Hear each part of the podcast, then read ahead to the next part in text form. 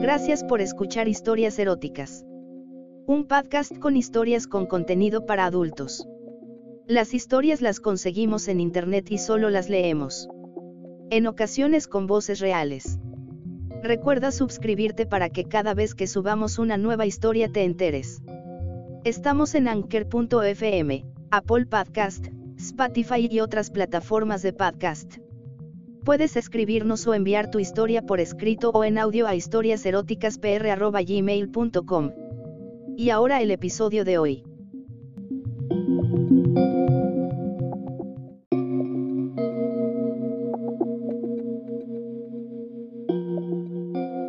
Me casé a los 25 con un tipo que me llevaba dos años. Los primeros 12 meses de matrimonio de nuestra vida sexual marchó de maravilla. Hacíamos el amor en cualquier habitación de la casa, en el comedor, en el cuarto de baño, en la cocina, justo cuando pelaba las patatas y preparaba la comida, tal y como suele pasar en las películas porno. Cualquier momento era bueno para subirme la falda y tocarme y dejarme con una sonrisa en la boca. Cada día mmm, había mandanga y teniendo en cuenta lo bien dotado que está, pensé que me había tocado la lotería. Pero todo lo bueno se acaba. Y nuestros encuentros fueron espaciándose cada vez más hasta posar al polvete en la cama y una vez a la semana. Al principio pensé que debía de darles a otras lo que no me daba a mí y sospeché que una hipotética amante estaba celosa y sin motivo. Cuando tuve la certeza de que nadie se interponía entre nuestro matrimonio, llegué a la conclusión de que se trataba de un exceso de trabajo, que el maldito estrés le controlaba la libido y por eso ya no le apetecía como antes. Pero al ver que regresaba de la oficina fresco como una rosa, me deprimí. Concluí precipitadamente que ya no la traía como antes. No era del todo cierto, pues seguía excitándole. ¿Qué faltaba en nuestra relación? Una noche saqué el tema y ambos comenzamos a conversar sobre nuestras fantasías sexuales. Me confesó que le gustaría que yo tomara más la iniciativa. No sé qué iniciativa quieres que tome, si te toco y permaneces impasible, le respondí. Él me explicó que no se trataba de eso. Quería que fuera más dominante. ¿Más dominante? exclamé. Lo cierto es que yo no entendía nada. Mi esposo se levantó de la cama. Vino hasta mi lado, me dio un beso en la mejilla, abrió los cajones de mi mesita de noche, cogió un plan de prendas que no logré ver al principio, salió de la habitación y se dirigió al lavabo. Y mientras hacía todo esto, me pidió que le esperara despierta, que no tardaría. Pasé una hora mirando el techo en la habitación aguardando con impaciencia, imaginando lo que debía estar haciendo y con qué me iba a sorprender. Apareció, vestido con mis bragas y mi sujetador, como únicas prendas, los ojos y los labios pintados, una peluca rubia en la cabeza y zapatos de tacón de aguja en los pies. No sé de qué se había disfrazado, pero estaba francamente patético. Mira por dónde. A mi marido le gustaba trasvestirse. Le pregunté por qué se había disfrazado y qué hacía así, vestido como un mamarracho. Él no abrió la boca y permaneció en pie, al lado de la puerta, completamente mudo e impasible. Yo estaba sorprendida, nerviosa, y mi mal humor iba en aumento. No pude contenerme más. ¿Qué broma es esta? Porque es una broma, ¿o no? Le dije de muy mala gana. Siguió allí, como una estatua y sin abrir la boca. ¿Tú eres maricón? Le pregunté como a la leche. Así, insúltame, insúltame, me decía él, mientras se acercaba a la cama. Soy una puta, dijo. Castígame, castígame como una perra, añadió mientras le miraba asombrada.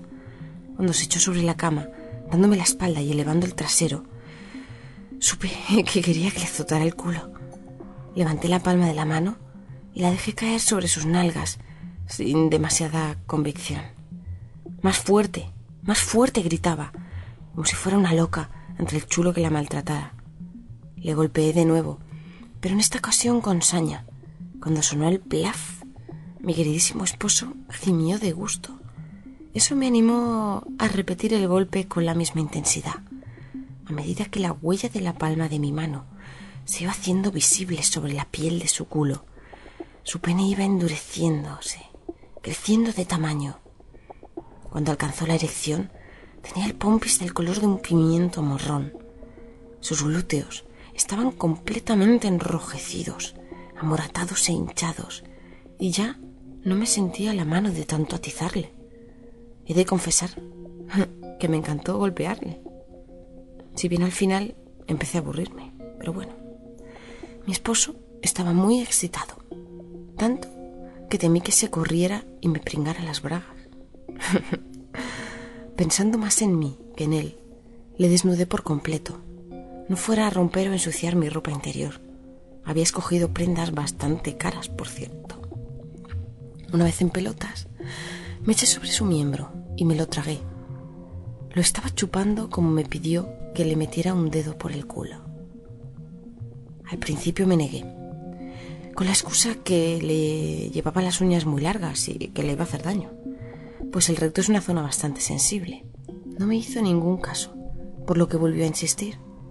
Me negué de nuevo, y en esta ocasión le conté que tenía miedo de romperme una uña o de ensuciarme el dedo. No prestó atención a mis argumentos y me rogó que le introdujera el dedo. Se puso tan pesado que no pude negarme a ello el índice de mi mano derecha franqueó el esfínter y él se corrió en mi garganta. Creía que ya se había acabado el número, que no me pediría más cosas extrañas y queríamos el amor como siempre. ¿Me equivoqué? pues todavía faltaba la sorpresa final, la guinda que coronaría la velada. No sé de dónde lo sacó, pero mi esposo me puso un enorme vibrador en la mano y me pidió que se lo introdujera por el recto. A mí eso ya me pareció demasiado fuerte. Con lo que cuestioné su hombría, preguntándole de nuevo sobre su hipotética homosexualidad. A mí no me gustan los tíos, replicó con cierto tono de mosqueo. Por nada del mundo chuparía una polla, y mucho menos me dejaría encular, insistió, para que me quedara tranquila. A mí me van las tías macizas, con un par de tetas y un trasero como una plaza de toros, unas piernas gruesas como jamones y un chocho bien peludo, sentenció con un plan así machista. Entonces, ¿a qué viene todo esto? Le pregunté con mucha curiosidad. Soy fetichista, me encanta la lencería femenina y deseaba que por una noche me trataras como una perra, respondió muy convincente. Ya estaba más tranquila, por lo que le puse las manos en sus glúteos y con mucha firmeza separé las nalgas todo lo que pude para ver bien el agujero. Tenía el ano completamente enrojecido, dilatado e incluso relajado, como si estuviera ya preparado para la somización. Coloqué la punta del vibrador y presioné. Aquel cilindro fue entrando muy poco a poco, milímetro a milímetro. Yo no tenía ninguna prisa y aquel espectáculo me estaba gustando. Sus carnes temblaban mientras el juguete se abría paso. Cuando mis uñas rozaron el ano, me percaté de que estaba todo dentro. Fue el momento en el que accioné el motor. Mi marido suspiraba como una zorra y yo estaba empapada de sudor y de calentura. Inicié el mete y saca un ritmo frenético, como si quisiera torturarle el culo. Pensaba en todas las veces que me había penetrado a lo burro y ahora me iba a desquitar. Volvió a ponerse cachondo, con lo que aproveché la ocasión para echarme sobre él. Me la insertó en un solo intento. Nunca antes se la había notado tan dura. Culeó durante un buen rato hasta que le adentré el vibrador por completo, como si fuera un supositorio. Gozó tanto con aquel cuerpo extraño vibrando en su recto que vertió su semen en mi vagina sin darle tiempo ni a darse cuenta. He de reconocer que me gustaron esos juegos. Hace poco volvimos a repetirlos, pero invirtiendo los papeles. En esa ocasión Yo me vestí de hombre y le pedí que me afeitara con una cuchilla en la barba. Como ya puedes imaginarte, la pelambrera no estaba en mis mejillas, sino por debajo de la cintura, entre los muslos. Rasuré el triángulo con tanto esmero que me corrí un par de veces antes de iniciar el coito. Pero eso ya es otra historia. Y ya te la contaré otro día.